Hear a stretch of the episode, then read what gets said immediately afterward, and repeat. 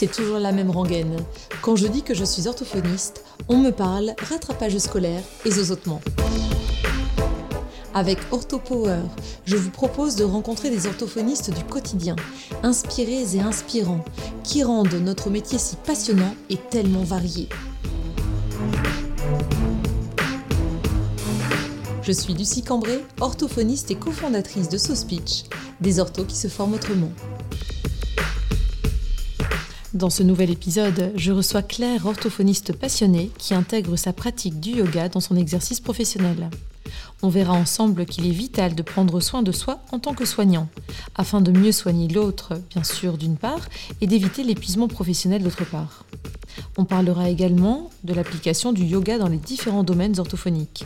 Voix, attention, maladies neurodégénératives. Bonjour Claire. Bonjour Lucie. Je suis ravie de t'accueillir sur ce podcast OrthoPower. Aujourd'hui, nous allons parler de yoga et orthophonie. Est-ce que tu veux bien nous en dire davantage sur cette thématique qui euh, donne envie déjà, tout simplement? Ah, c'est un grand sujet. Le yoga en orthophonie, c'est un petit peu mon cheval de bataille depuis 2015 euh, à peu près. Donc, ça fait déjà un petit moment que je suis sur le sujet. Euh, donc, moi, je suis diplômée de la faculté de médecine de Montpellier en 2008. Et depuis, j'ai, il m'est arrivé plein de choses dans ma pratique. Euh, et il m'est arrivé aussi une rencontre, c'est celle de, de mon associé dans, dans, les formations ortho-yoga, c'est euh, un prof de yoga. Mhm. Et puis qui m'a amené euh, petit à petit à, en pratiquer de plus en plus, déjà à titre personnel, hein, ce que je faisais avant de le rencontrer, mais surtout dans ma pratique. Euh, donc c'est ce qui nous a amené progressivement à, créer des formations en fait sur, mmh. euh, sur ce thème du yoga en orthophonie. Euh, donc très intéressant parce que euh, je trouve qu'il euh, y a beaucoup de choses à faire dans beaucoup de domaines, dans beaucoup de pathologies en orthophonie. Finalement, ça, ça, s'applique à beaucoup, beaucoup de, de pathologies. Donc c'est pour moi vraiment un bien-être pour moi-même et pour les patients. Mhm. Parce que tu disais justement que toi, tu pratiquais, avant de rencontrer ton associé, tu pratiquais le yoga déjà. Oui, moi j'ai commencé donc en 2008 très très fort. J'avais très très envie de travailler. Et j'ai un peu épuisé mes ressources la première année, comme beaucoup d'orthophonistes. Mhm. Et j'ai rencontré le yoga suite à une formation que j'ai faite pour les patients au départ en relaxation, que j'utilisais beaucoup pour la voix. Mhm. Et puis, à la suite de, ce, de cette formation, j'ai rencontré une kiné là-bas qui faisait beaucoup de yoga et qui m'a conseillé un prof. Et puis, un petit peu par curiosité, j'y suis allée en disant que ça devait sûrement faire du bien. Mhm. Et depuis, j'ai pas arrêté. Donc ça, c'était en 2009. Euh, et j'ai rencontré Paul en 2012. Donc c'est à partir de 2012 où je l'ai intégré dans ma pratique. Donc ça faisait déjà trois ans que, que je travaillais sur moi, on va mhm, dire. Tout à fait. En effet, être bien euh, soi pour mieux accueillir et, euh, le patient, mieux être, enfin, être dans un mieux-être justement au quotidien dans sa pratique professionnelle, quelle qu'elle soit, mais en tout cas pour les professionnels de santé, je pense. Hein je pense qu'on ne peut pas clairement soigner euh, si on ne prend pas soin de soi-même d'abord. C'est à mon avis un prérequis indispensable. Il faut essayer de jamais l'oublier. Oui, parce qu'on peut facilement, on en reparlera après, mais on peut facilement s'oublier euh, et se jeter corps et âme dans son exercice professionnel euh, et s'y perdre. Ça, ça peut arriver, ça fait partie des écueils peut-être mm. des métiers, des professions de la santé. La différence pour moi qui a marqué un tournant dans ma pratique, c'était de faire la différence entre empathie et compassion, mhm. qui est pas du tout, euh, qui est synonyme, mais qui n'est pas du tout la même démarche cognitive et, euh, émotionnelle. Mhm. Et à partir du moment où on commence à ressentir cette différence, on peut aider sans limite, mhm. mais on arrête de ressentir euh, toute la peine du monde. Quoi. Tout à fait. Ça fait penser, tu vois, j'ai euh, été interviewée euh, pour une radio locale euh, lilloise il y a quelques semaines. Et justement, les, les deux journalistes me demandaient ce qui faisait en fait euh, la différence, qui était la différence euh, entre euh, accueillir la souffrance et souffrir avec, finalement. Ça voulait dire ça. L'idée, c'est que si on commence à souffrir avec chaque patient, l'accompagner dans sa souffrance, ben, on s'y perd et là, on ne peut pas être tout simplement compétent, efficace et, et, là pour les autres patients, même pour soi. Donc, je pense que c'est vraiment un écueil, en effet. Oui, vraiment. Et je pense que le yoga, c'est c'est la seule euh, voie qui m'a permis de comprendre et mhm. de de pratiquer la différence entre les deux. Et oui, tout à fait. Il m'arrive encore hein, de me faire piéger et, d'être trop dans l'empathie avec certains patients, mais euh, mm. j'ai assez de distance maintenant pour rectifier le tir euh, quand je sens que ça m'atteint. Une juste posture en fait qui fait euh, que tu es à ta place en tant que thérapeute et tu, ne, tu ne te laisses pas déborder par, par le patient peut-être, c'est ça, par sa souffrance. Mm, oui, c'est ça. Mm. Oui, c'est ça. Et puis de ne pas accumuler d'un patient à l'autre, parce qu'ils ont tous des problèmes. On a tous, tout le monde a des problèmes. Mais à la fin d'une journée où on a eu 10 patients en détresse, peut plus en fait euh, hmm. encaisser tout ça. Quoi. Tout à fait. Et concrètement, ça se caractérise comment, Claire? Euh, Tu disais, le yoga t'a permis d'avoir cette, de, pas cette scission, mais de ressentir vraiment la différence entre compassion et empathie, et de ne pas te laisser piéger par, par la compassion avec le patient. Concrètement, en fait, c'est juste du temps que tu t'autorises pour toi ou est-ce que tu fais des exercices bien particuliers pour essayer de garder cette posture de thérapeute et pas te laisser envahir en fait alors, je pense que c'est un travail sur soi dans le sens où euh, il faut apprendre à s'observer mhm. et à se ressentir, déjà à être connecté à ses propres émotions, mhm. parce qu'on ne peut pas vraiment faire le point si soi-même on est perdu. Mhm. Donc, je pense que la première chose à faire est vraiment le fait d'être dans, dans une posture yogique, c'est tout à fait ça, hein, on est en plein dedans. Euh, ça m'a permis d'avoir ce recul sur mes propres émotions et mon état, physique mhm. comme mental d'ailleurs. Le yoga inclut les deux. Et ensuite, euh, d'être plus au clair avec moi-même, ça m'a permis en situation de me dire attention, mhm. petit euh, drapeau rouge qui mhm. s'allume mais qui, qui, me dit ben là, c'est tentant hein, de, d'entrer dans vraiment l'empathie et de, de, ressentir cette peine que les gens ont qui sont devant nous. Et au moment où où on est, on se rend compte qu'on est face à ce drapeau rouge, d'arriver avec des exercices mhm. à changer de direction mhm. et, à rester dans le soin, à rester dans la compassion et à mhm. accueillir la souffrance, mais d'être un vecteur. Voilà, c'est un exercice que d'ailleurs on enseigne avec Paul, euh, enfin que lui enseigne plutôt dans, dans une de nos formations, c'est d'apprendre à être un vecteur. On le fait par le biais d'une méditation. Un vecteur de cette souffrance et de l'aide Mhm. Euh, avec le soutien de, toute la communauté de soignants qui, sont là derrière nous, même s'ils ne sont pas physiquement là avec nous. On peut très bien s'imaginer toute cette force euh, soignante, on va dire, mhm. qui nous aide à, accompagner les gens plutôt que vraiment de marcher euh, dans leur pas. Mhm, tout à fait. Donc c'est un peu un mix entre des exercices sur soi et puis des exercices en situation au moment où on se rend compte que ça dérape. Oui, tout à fait. Et grâce à ça, tu, euh, tu, as trouvé, selon toi, le juste milieu actuellement dans ta pratique. Tu arrives à, du coup, euh, te garder du temps pour toi, avoir le juste, la juste distance? Oui, ça, je pense que c'est effectivement un autre aspect. C'est d'arriver, une fois qu'on se connaît un peu mieux et qu'on connaît ses propres limites, mhm. c'est d'arriver à décider d'un juste équilibre. Ça reste un travail, l'orthophonie, mhm. c'est pas un, hobby, quoi. Je veux dire, c'est mhm. pas juste un passe-temps, c'est un métier. Euh, donc le juste milieu entre ce que je, ce que j'ai besoin en termes voilà financiers parce que c'est mon travail mhm. euh, et ce que je peux euh, ce que je peux absorber en termes de quantité de travail parce qu'il n'y a pas mhm. que les patients il y a aussi le travail à côté donc c'est faire un peu le point là-dessus et se dire bon voilà si je veux que ce soit équilibré dans ma vie j'ai besoin d'un certain nombre mhm. de d'actes mais j'ai aussi besoin de temps d'heures pour moi quoi tout à fait pour ce qui veut être autre chose professionnellement d'ailleurs. Il y a mm. beaucoup d'orthos qui font une deuxième activité. Mm. Euh, ou pour faire des choses pour mon plaisir, pour mon loisir. Mm. Non rémunérateur, du coup. Oui, c'est ça. Et donc, c'est de choisir euh, dans son emploi du temps euh, des moments off, des moments où on n'est pas au cabinet. oui. Et aménager son emploi du temps. Ou alors des moments où on est au cabinet, mais on n'est là que pour soi. On peut très bien décider de s'octroyer une demi-heure de yoga au milieu de la journée, ce que je fais régulièrement, par exemple il me semble que c'était Christophe André qui évoquait le fait que entre deux patients, de mémoire il est psychiatre, euh, de formation, il euh, se rendait compte qu'en fait, il, enchaînait les rendez-vous les uns après les autres sans prendre le temps en fait de souffler. Et donc, le, Christophe André, qui, a, qui continue à beaucoup intervenir, à écrire, à donner des conférences sur la méditation, disait que euh, tous les X et ben, elle se prenait une séance de méditation et même il lui arrivait, alors c'était quand il était en exercice, hein, parce qu'il me semble mm. qu'il a arrêté son, son activité euh, professionnel euh, de médecin, son exercice professionnel. Mais en gros, euh, après chaque patient, il se prenait au moins une minute où il se réinstallait à son bureau pour prendre une minute de pause, une minute ou deux. Et il mettait une minuterie en fait.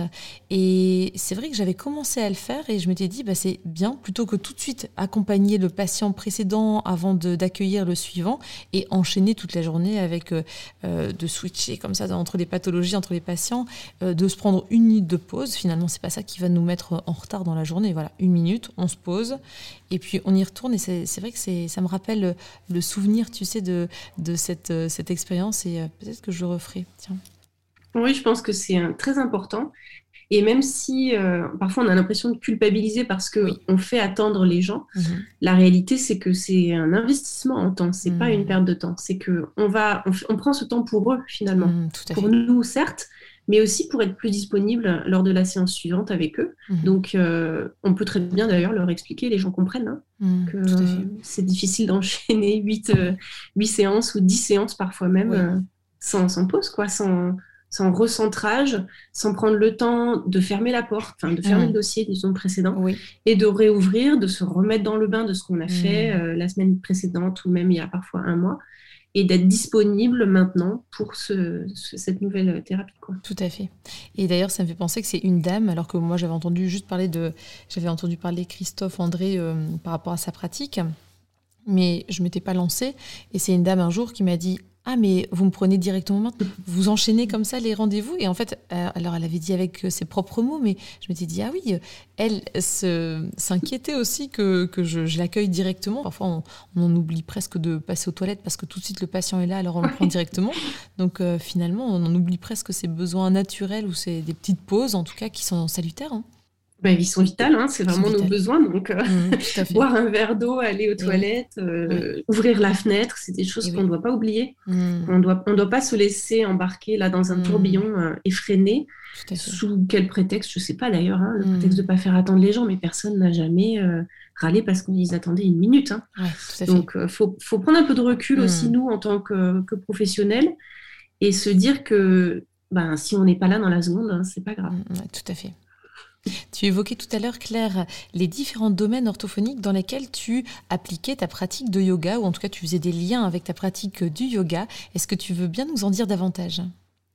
Oui, alors la première, euh, je pense la première, euh, le premier domaine, on va dire, dans lequel mhm. j'ai appliqué le yoga, c'était sûrement la voix. Parce que je suis une grande passionnée de rééducation vocale. J'en ai fait beaucoup depuis le début de ma pratique et je me suis beaucoup formée euh, en poste universitaire. J'ai fait notamment Estil et Osteovox qui me mhm. servent vraiment tous les jours.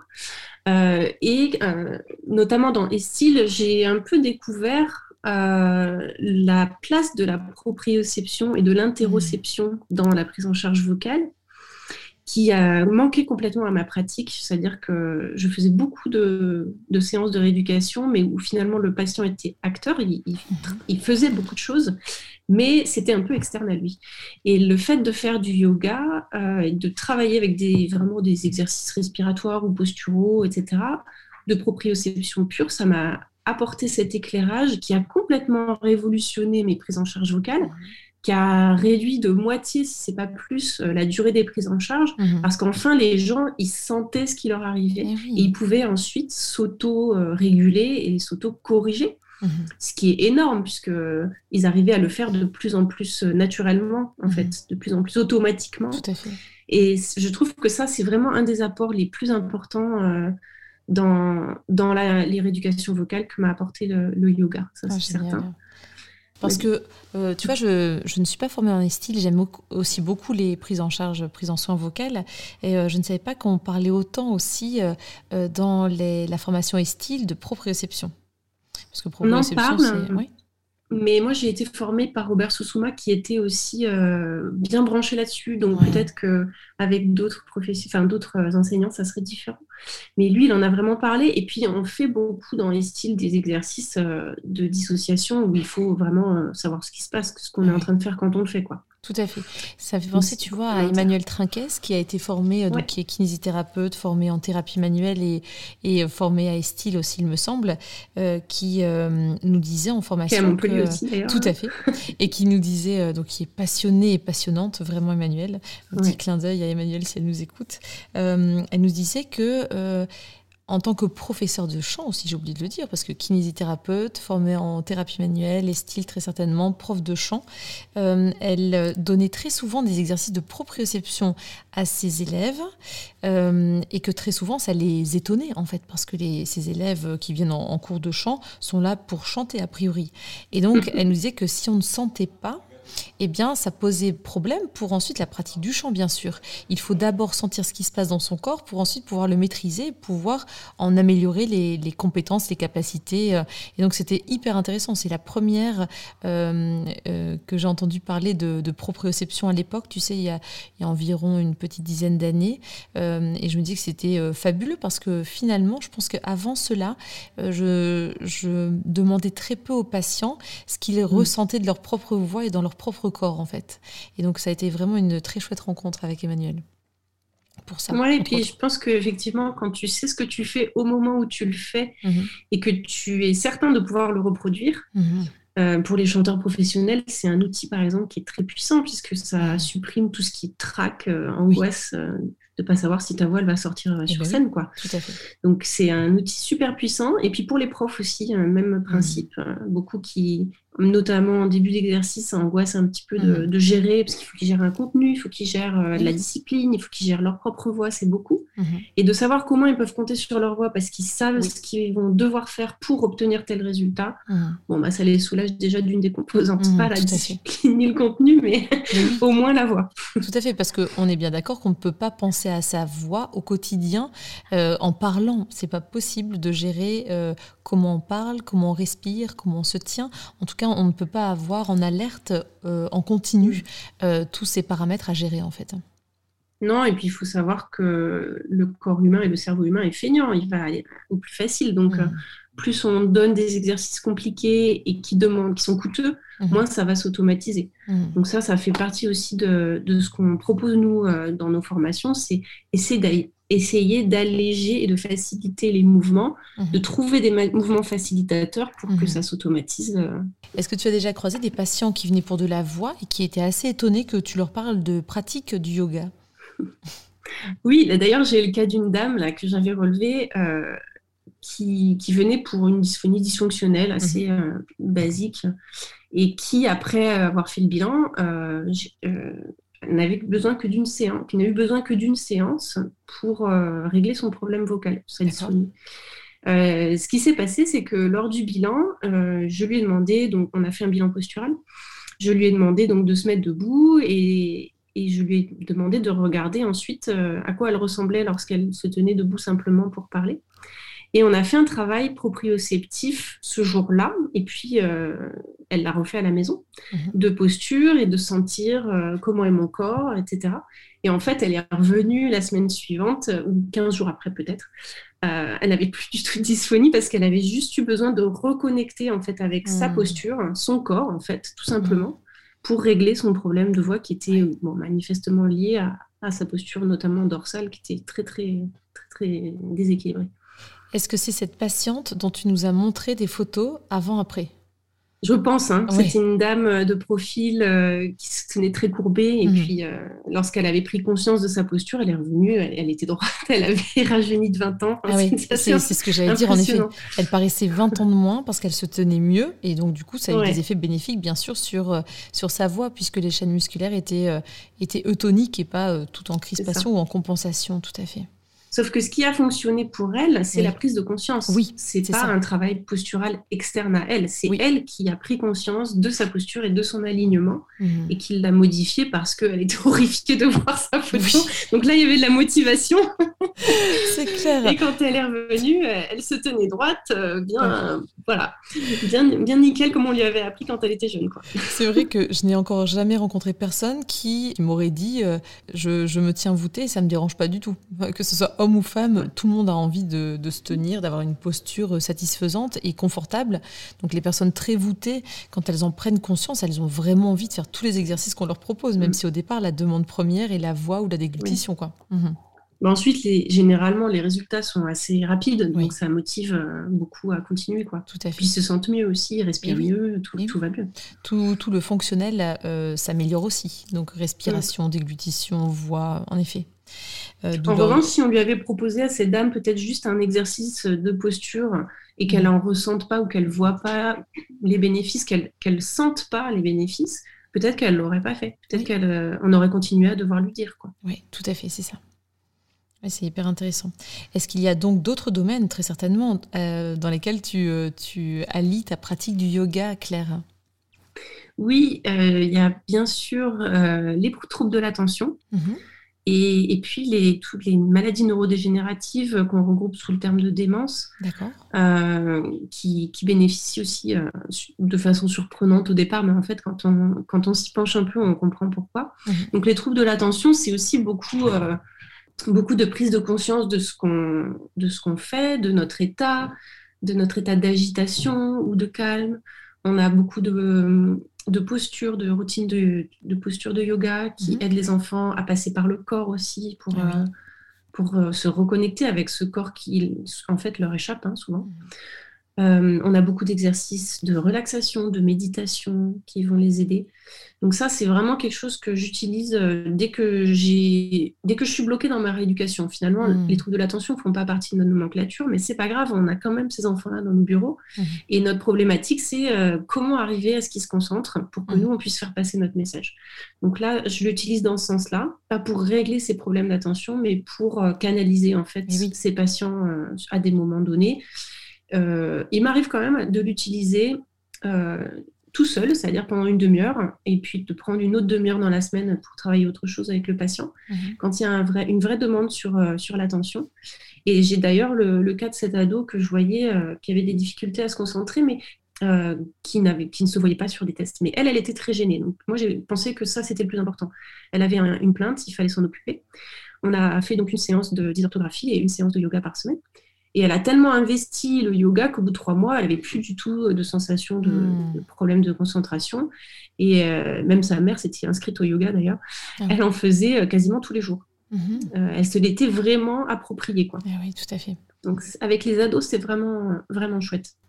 Et du coup, au niveau des maladies neurodégénératives, dis-nous un peu en quoi ça peut apporter quelque chose de pratiquer le yoga? Oui, alors ça, c'est vraiment passionnant et, et un peu surprenant au départ parce qu'on se dit oh là là le yoga pour les personnes âgées mais c'est pas possible il faut être super souple il faut se hmm. contorsionner en fait le yoga c'est c'est pas que des postures déjà et c'est pas forcément des postures difficiles c'est avant tout un état d'esprit un état d'être hmm. et ça peut s'adapter à toutes les pathologies et à tous les, toutes les tous les âges donc euh, ça, c'était vraiment quelque chose que j'ai découvert euh, au contact de, Paul Brundtland, qui est prof de yoga et yoga thérapeute, mhm. puisque lui, il adapte vraiment le yoga à, à tout. J'ai jamais vu euh, quelqu'un avec qui il n'arrivait pas à adapter le yoga, sauf peut-être des psychoses très, mhm. très massives. Mhm. Mais euh, l'idée vraiment qu'il faut garder en tête, c'est qu'on peut l'adapter à tout, donc à tous les âges et à toutes les conditions physiques aussi, puisqu'il n'y a pas que des postures, il n'y a pas que des, du travail physique, il y a aussi beaucoup de travail mental. Et avec les maladies neurodégénératives, il y a d'ailleurs pas mal d'études hein, qui sortent maintenant, euh, pas forcément euh, en français, hein, il faut lire un peu l'anglais, mmh sur les effets du yoga et de la méditation, beaucoup de travail sur la méditation ah de pleine conscience sur les euh, maladies neurodégénératives, en particulier euh, les démences type Alzheimer, mais aussi Parkinson, pas mal. Et c'est vraiment un outil intéressant. Pour Parkinson, on a en plus tout l'aspect physique avec la respiration, etc., qui peut être vraiment chouette. Donc là, on peut reprendre euh, des postures euh, qu'on travaille notamment avec yoga et voix. Mais euh, pour tout ce qui est cognitif et, et partie de démence, on a pas mal de travail aussi de respiration, mhm. où il va y avoir un effet vasodilatateur de la respiration, avec un effet sur le cerveau, sur le fonctionnement cognitif qui est mis en évidence hein, avec des études. Donc ça, c'est vous pouvez aller sur, le, sur notre site euh, www.orthoyoga-du6 ortho-du6yoga.com. On a une page bibliographie ah, où vous allez retrouver euh, voilà, des dizaines d'études qu'on a regroupées euh, selon nos quatre, les quatre sessions qu'on propose, où là, vous aurez pas mal de... Il y en a un peu en français, mais il y aura pas mal d'études en anglais, où vous retrouverez les bases de nos formations et de notre travail sur ces, en particulier sur ces démences, là, puisqu'on parle des démences. Oui, tout à fait. Euh, donc c'est vraiment intéressant. Nous, on a mené aussi euh, des étudiantes euh, en dernière année d'orthophonie qui ont fait des études et qui sont d'ailleurs en train d'en faire là sur Parkinson. J'en ai une l'année prochaine. sur les effets de yoga et de la méditation de pleine conscience sur les maladies neurodégénératives. Donc c'est vraiment chouette. Vous avez des postures qui ont un effet aussi sur la cognition. Vous avez des mantras, de la pleine conscience, de la méditation. Euh, on, utilise beaucoup, beaucoup d'outils qui ne sont pas forcément physiques d'ailleurs, mhm. mais ça a beaucoup d'effets et les gens adorent ça. Alors, ils peuvent être un petit peu réticents selon leurs croyances au départ, et puis quand on explique qu'on va faire quelque chose qui n'est pas du tout religieux, mhm. euh, ça baisse un petit peu les gardes et mhm. on arrive à travailler sur euh, bah, un petit peu en métacognition hein, finalement. C'est un petit peu ça quoi. Ah, c'est super parce que justement, j'allais te demander, tu vois, tu m'as devancé, euh, si tu avais des références bibliographiques euh, à la fois ouvrage ou mémoire, mais là, tu as apporté les, tous les éléments. Donc, c'est super pour les personnes qui s'y intéressent et qui ont besoin peut-être d'avoir des références bibliographiques solides au niveau euh, théorique et peut-être au niveau de la recherche, voir si le yoga apporte quelque chose pour apporter une sorte de légitimité à cette pratique en orthophonie. Ça peut être hyper intéressant. Mm. Oui, bah, c'était un, de nos objectifs principaux quand on a commencé à, travailler sur le yoga en orthophonie, c'était de se baser uniquement sur ce qui a été euh, ben, prouvé en, quelque sorte, en tout cas issu d'études. Voilà. Tout à fait, super. Est-ce que tu as, Claire, des, euh, d'autres, euh, d'autres cas de patients avec lesquels tu as utilisé le yoga dans ta pratique et pour lesquels tu t'es dit que là, tu, ça t'avait apporté énormément de leur proposer cela? Oui, j'ai deux cas de dames euh, âgées. Donc j'en ai une que je ne vois plus maintenant parce qu'elle est partie en EHPAD assez loin de mon cabinet, mais elle avait euh, une aphasie progressive primaire et c'était très compliqué de se mettre au travail. Mmh. très perturbée sur le plan émotionnel aussi, avec de la dépression, etc. Il était toujours impossible de commencer à travailler avant qu'on ait fait la respiration de base, vraiment euh, celle qu'on emploie le plus. Mm. Euh, à tel point qu'un jour, je me suis dit, je vais faire le test, je vais lui proposer, j'arrive, on s'installe comme d'habitude, et puis je lui fais pas faire la respiration d'abord. Je lui propose direct euh, un exercice, un exercice qu'on avait déjà fait, mais il y a longtemps, donc elle euh, elle se souvenait pas. Et euh, c'était un exercice de complétion de phrase, quelque chose d'assez basique, mais euh, impossible de faire l'exercice. On irait 5-10 minutes. Puis au bout de 10 minutes, quand même, je dis, bon, j'abrège ses souffrances, la pauvre. Mm. Elle souffre vraiment de ne pas y arriver. Mm. Elle, ne savait même plus comment elle s'appelait. Elle savait même plus me dire son nom, en fait, euh, dans ces cas-là, tellement l'angoisse eh l'envahissait. Et euh, je lui fais faire comme d'habitude sa respiration. Et une fois terminée, elle m'a fait la feuille en, une minute. quoi. Hmm. Donc la différence était euh, vraiment assez flagrante.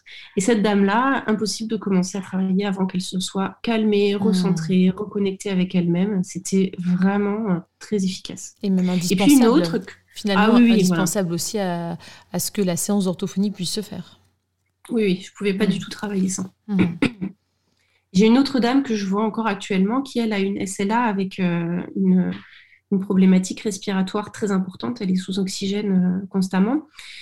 Elle a d'ailleurs J'en ai un dans mon sac, mais elle en a un, elle aussi, dans sa chambre, un, petit capteur, euh, je ne sais plus comment ça s'appelle, oxymètre, je crois. Oui, tout à fait. Pour, calculer le taux d'oxygène dans le sang. Et donc, elle, elle était infirmière, donc elle est assez au, au clair avec tout ça. Elle, elle est sans arrêt autour de 83-85%. Et donc, dès qu'elle se sent un petit peu, un peu molle et tout ça, hop, elle se fait un petit exercice de respiration lente. Et tout de suite, son, sa saturation en oxygène, c'est très flagrant. Au bout d'une minute, déjà, ça remonte autour de 92-95. Donc elle, elle a vraiment utilisé, elle l'utilise au quotidien, elle l'a vraiment intégré, à tel point que, ça c'est une petite anecdote euh, rigolote qu'elle m'a racontée il y a quelques mois, quand elle est allée chez son pneumologue qui lui fait faire euh, les tests euh, pour, savoir un peu comment la traiter et puis sonner la, tirer la sonnette d'alarme si jamais hmm. ça ne va pas. Elle arrive dans son cabinet, il lui prend la, la, saturation et puis elle était à 80 ou quelque chose comme ça. Donc là, euh, complètement paniquée, le pneumologue dit voilà, ça va pas du tout, il faut vous hospitaliser d'urgence. Elle dit non, non, non, attendez, attendez, je viens d'arriver, Je suis un peu essoufflée, elle l'a embobiné un petit peu. Elle a fait son exercice et puis trois minutes plus tard, il a repris la, la saturation mhm. et elle avait normalisé. Donc, elle me dit Oui, j'ai échappé belle. Hein. Elle, elle, connaissait bien son corps. Mmh, elle connaissait bien son corps et elle sentait quand elle était en difficulté ou pas. Mmh. C'est ça. Et elle, elle, savait comment y remédier surtout. Eh donc elle m'a dit ah bah merci pour l'exercice. Au moins euh, j'ai pas été en hospice. De toute façon il me faut rien donc euh, elle y a échappé. eh bien, c'est vrai que j'ai une patiente tu vois euh, qui avait un Alzheimer précoce. Elle, est décédée cette dame assez rapidement. D'autres pathologies qui s'étaient déclarées, mais en gros euh, elle était très angoissée parce qu'elle se rendait compte de ses potentialités qui mm. euh, s'amenuisaient de, semaine en semaine. C'était impressionnant. Et donc, elle a gardé cette, euh, cette connaissance de sa maladie et de ses troubles très longtemps. Et la seule chose qui lui permettait de, de, de, de rester quand même tout cas qui lui mettait une petite lueur dans les yeux quand même, parce qu'il y a eu un profil dépressif qui arrivait très très mm. vite avec une voûte au niveau scapulaire. Euh, mm. Les personnes dépressives ont tendance à, se, à se, se, voûter et à être moins, moins bien installé au niveau de la posture, euh, eh bien, on faisait des exercices de yoga juste au tout début de la séance et ça prenait même pas trois minutes en fait, hein, mais pour dire de d'étirer, donc c'était les bras euh, en V euh, au-dessus de la tête et à chaque fois on prenait une bonne inspiration et puis on relâchait en soufflant et elle me dit à chaque fois ça fait du bien, ça fait du bien et au moins ça ça permettait que la, la posture soit un peu meilleure, au moins le temps de la séance et au moins, elle, euh, il y avait une petite, euh, une petite redynamisation quand même, parce que sinon, elle était vraiment pas euh, en état de, se mettre au travail. Il y avait tellement d'autres choses qui l'a, qui l'a dépassé, cette dame. Ouais, je suis, d'accord avec toi. Et cette composante dépressive, il ne faut pas la sous-estimer, mmh. puisque ça a des effets sur le fonctionnement cognitif qui sont assez impressionnants quand même. et le yoga permet ça mmh. chez les personnes âgées et, et neurodégénératifs de, bah, de les apaiser et de libérer un petit peu leurs compétences quoi, mhm. cognitives. Et d'ailleurs, euh, Claire, quand il y a eu, euh, vraiment des déficits ou des déficiences cognitives qui sont importantes, comment ça se passe pour euh, faire comprendre un exercice? Est-ce que tu guides la personne en prenant ses mains, en l'accompagnant dans le mouvement? Oui, il y a plusieurs techniques. Évidemment, il est toujours mieux de commencer quand les troubles sont, faibles et, mm. rares, mais on peut euh, jusque très tard euh, travailler en yoga avec les personnes âgées. Euh, Paul donne des cours, dans, des cours de yoga senior dans deux maisons de retraite, dont mm-hmm. une qui est un EHPAD hein, avec des gens en fauteuil roulant, mm-hmm. quasi exclusivement, des gens très très dément, enfin, qui mm. peuvent se mettre à crier pendant le cours, etc. Mm. Et pourtant, ils reviennent chaque semaine, ils font pas grand-chose, mais ils font. Mm. Et ils progressent, en fait. Et c'est ça qui est assez, euh, assez impressionnant, c'est que c'est comme si le corps n'oubliait pas, quoi. La tête, elle oublie, mais dans leur corps, ils continuent de progresser de semaine en semaine. Et, et, quand on reprend, euh, on n'a pas l'impression de reprendre à zéro la semaine suivante. On a l'impression qu'on reprend là où on s'est arrêté. Et ça, c'est vraiment très encourageant, autant pour nous en tant que thérapeute parce que c'est vrai que ça peut être lourd comme thérapie, mais pour eux aussi parce qu'ils voient qu'ils y arrivent. Quoi. Oui, tout à fait. Donc on a des techniques, euh, voilà, on a des adaptations, disons, des exercices mmh. en fonction de l'état cognitif du patient. Il y a certains, certains exercices qui ne pourront pas être pratiqués, mais la plupart, la grande majorité, on peut les adapter. Très bien, super. C'est passionnant parce que c'est vrai que là, si on allie le bien-être euh, euh, de la personne, bien-être euh, mental, en tout cas une mise à disposition de toutes ses facultés pour être bien concentré sur la tâche purement orthophonique et qu'au niveau corporel, on arrive aussi à supprimer ou à lever des tensions, c'est c'est un beau package en fait. Hein. Ils le sentent, hein, parce qu'ils en redemandent. Hein. Je veux mmh, dire, quand on arrive, euh, ils nous reconnaissent, hein, parce que tout ce mm. qui est émotionnel, euh, généralement, passe et reste. Donc, quand on arrive euh, et qu'on leur a fait du bien la séance précédente, en mm. général, ils sont contents de nous voir. Ah oui, tout à fait.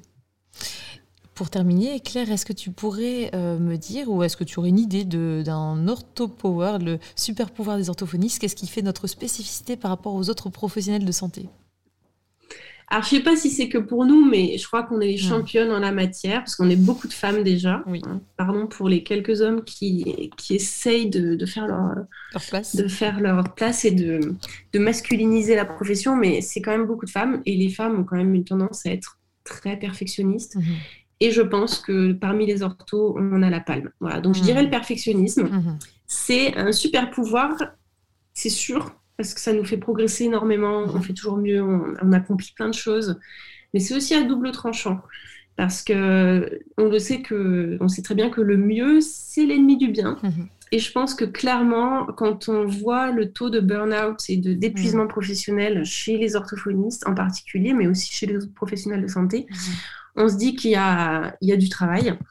Et euh, je pense que ce perfectionnisme, il contribue largement à nos épuisements professionnels. Voilà, et j'en fais partie, hein, clairement. Euh, je suis une perfectionniste née et, et je, l'ai transmis à, mon enfant d'ailleurs, donc je vais pouvoir euh, faire de la prévention.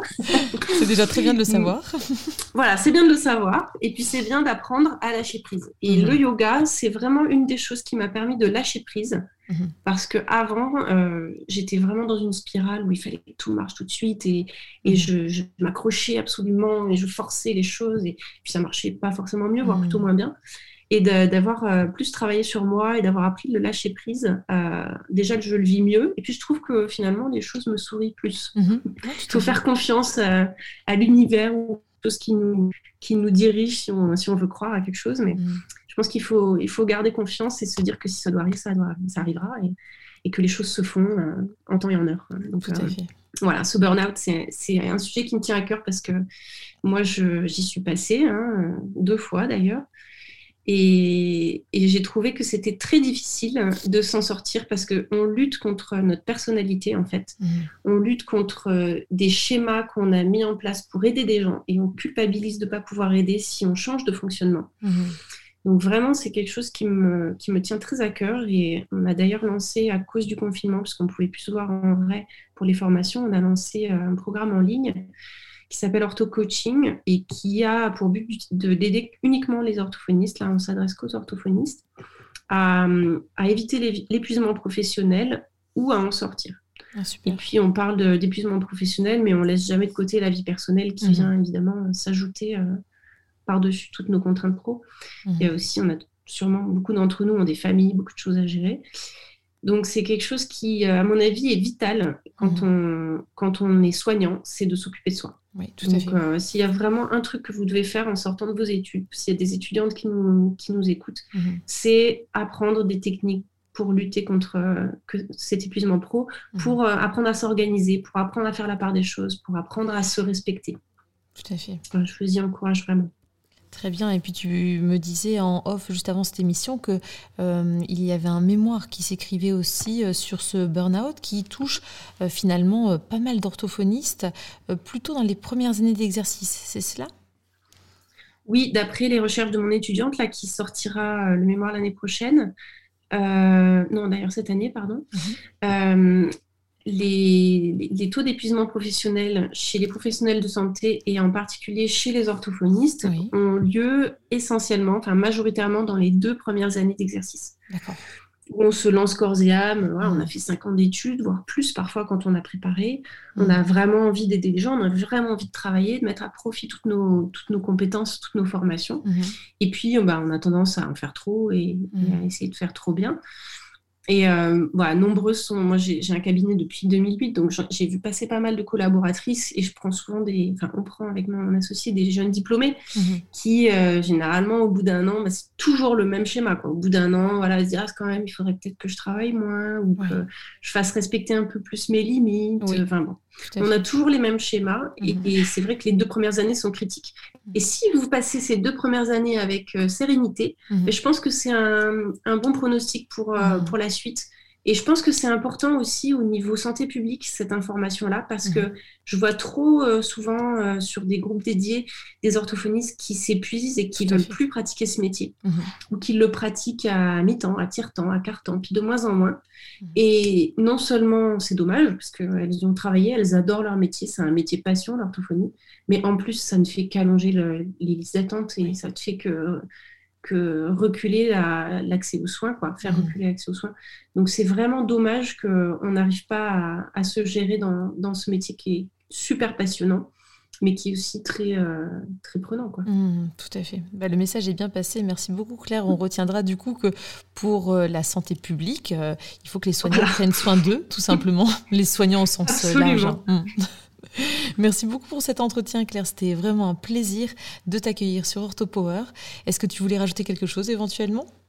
Non, un grand merci à toi. Et puis, j'étais ravie de, de pouvoir parler de, de, ma pratique puis de la pratique d'autres gens parce que c'est vraiment quelque chose qui me passionne. Donc, mm. euh, continuez les filles. Euh, vous avez la pêche, euh, il faut continuer. c'est passé. Merci beaucoup Claire. Bonne continuation à toi. À bientôt. Au revoir. Voilà, j'espère que ce nouvel épisode d'OrthoPower vous a plu. Si c'est le cas, je vous invite à vous abonner sur votre plateforme de podcast favorite, d'y laisser un commentaire et une note 5 étoiles pour que notre métier soit connu et reconnu.